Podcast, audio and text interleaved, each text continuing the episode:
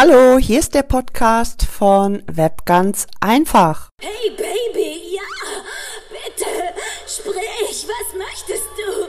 Baby, ja. Halte aus, altes Haus. In dem Podcast geht es um Business-Tipps, Wissen vermitteln. Ich halte nicht mehr aus. Dann legen wir los. Viel Spaß beim Podcast.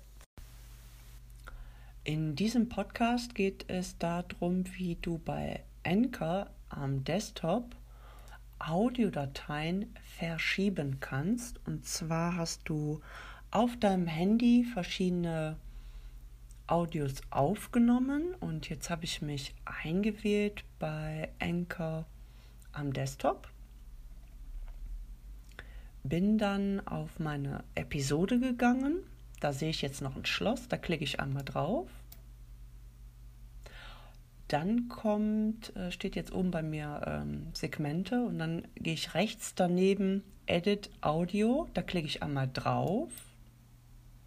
Und dann habe ich die Möglichkeit, neben diesen ja, Button Play sind immer so ähm, Punkte.